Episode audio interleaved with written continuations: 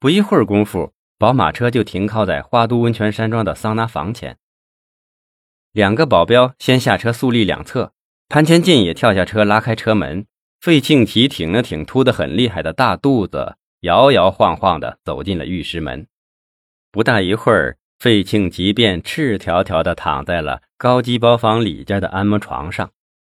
一位浓妆艳抹的小姐正左一下右一下，上一把下一把，小心翼翼地为他按摩着。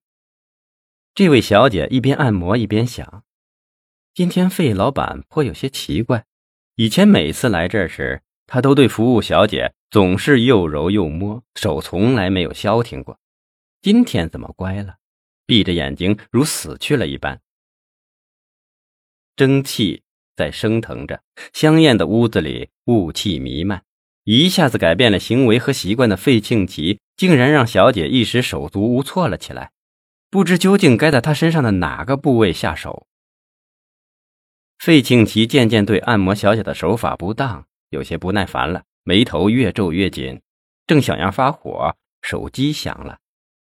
他拿起手机，拖长声音喂了一声，话筒里传来范守业急切的声音：“飞哥，池老头还真是刀枪不入呢，安排给他们的小姐全都被他们从桑拿房里轰出来了，怎么办呢？”费庆奇生气的骂道：“哼，我不信他就真的是刀枪不入的老乌龟。”想了想，又命令道：“那就带他们到花都娱乐城喝酒吧，让黄露露作陪，就说是我说的，要他陪好。只要他们酒喝多了，就怕他们连自己干了什么都不清楚。”范守业笑了笑：“还是费哥高明呀，什么事都难不倒你。”费庆吉合上手机，眼里闪着幽幽的光，心里暗暗的想。看来老子今天真要是遇到对手了。范守业把池怀国和洪强安排到桑拿室后，就急匆匆地来到了花都温泉山庄副总黄露露的房间。黄露露是费庆奇的私人秘书黄菲菲的妹妹，几年前姐妹俩一起从福建石狮偏僻的山村来到银都省南江市。在费庆奇经营的娱乐城当坐台小姐，姐妹俩天生一副招惹男人、能让男人神魂颠倒的身材和脸蛋儿。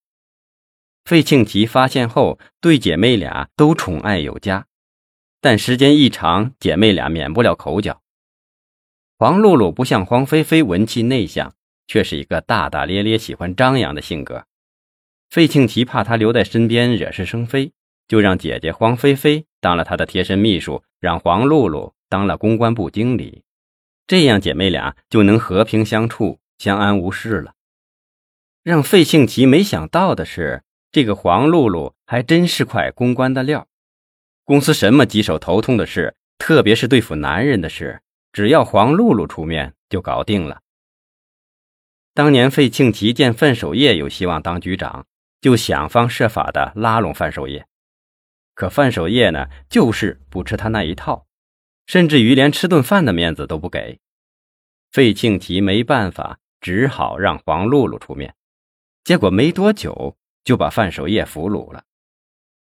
随着花都温泉山庄开发和投资，生意越做越红火，而需要警察做保护伞也越显得重要。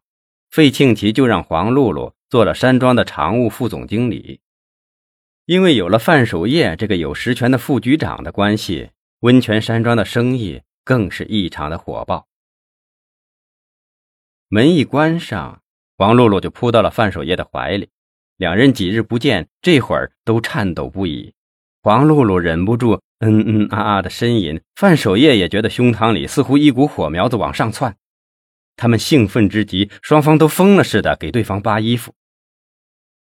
两人正要死要活的时候，范守业的手机响了。黄露露忙从范守业的腰间取出手机，想关上。范守业一把夺了过来，不成，让我看看是谁。黄露露一边呻吟一边说：“不嘛，我现在就要，就是李宪法也不要接。傻妞，不接不行啊！要是误了大事就惨了。”他一只手捂住黄露露发出声音的嘴，一只手接了电话。黄露露的手还在他身上像蛇一样游动着。